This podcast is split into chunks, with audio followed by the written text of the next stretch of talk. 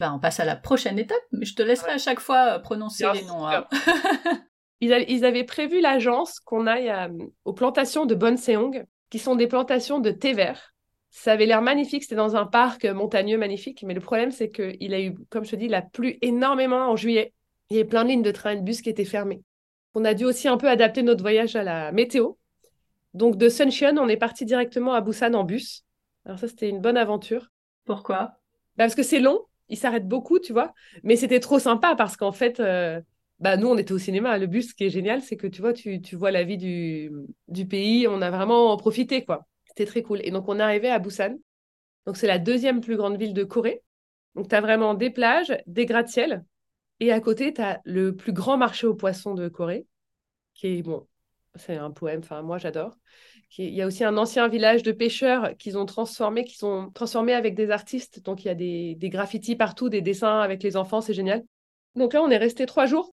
On a fait de la plage. On est allé voir ce village de pêcheurs qui s'appelle ah, Gamcheon.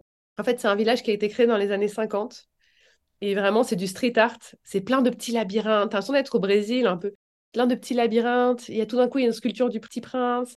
Après, il y a des dessins d'enfants. Donc, en fait, tu joues dans ce labyrinthe et il y, a- il y a plein de trucs. C'est vraiment hyper joli comme quartier. Et le deuxième jour, on a découvert le marché aux poissons. Et donc, après, on y est allé le troisième jour et le quatrième au matin.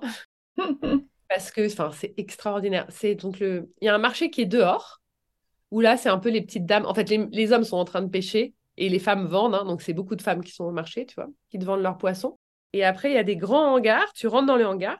Et là, il y a plein d'aquariums. Tu choisis ton poisson, tu t'attables sur des grandes tables en bois, un peu euh, table d'hôte.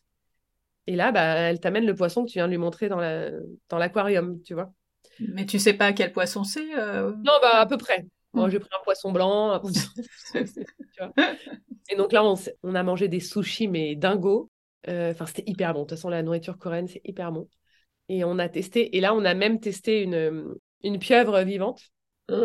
Une spécialité de Corée. Elle te le coupe et là, le truc est encore en train de bouger. On a rigolé. Donc ça, le marché, c'est Jagalji.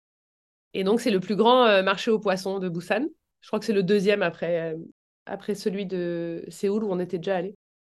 Euh, donc ça, c'est génial. Busan, c'est vraiment super parce qu'il y a la plage, ce village culturel très cool et le marché aux poissons. Oui, alors revenons deux secondes sur cette, euh, euh, ce poulpe vivant là. Comment tu manges ça? C'est pas possible en fait. Bah, en fait, elle te le sort, elle, elle le coupe et lui il met un peu de temps à mourir, j'imagine. Oh. Donc, il, bouge un peu.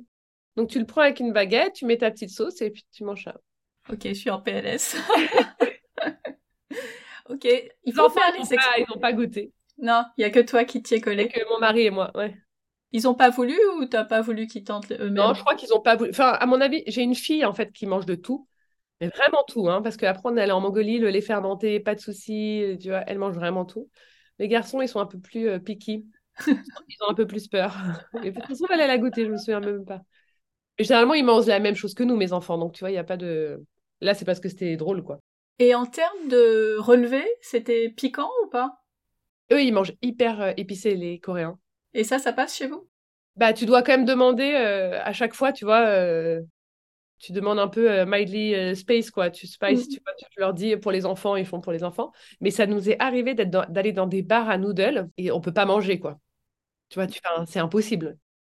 Ok, je suis pas sûre que je pourrais manger quoi que ce soit là-bas. J'ai vraiment une tolérance euh, sur les épices. Enfin, quand c'est trop relevé, j'y arrive pas, quoi. Et moi non plus, hein, je mange pas épicé, mais tu vois, c'est mon mari qui a mangé hyper épicé. Moi, j'ai toujours trouvé euh, poisson grillé, du riz, euh, tu vois. Enfin, tu trouves.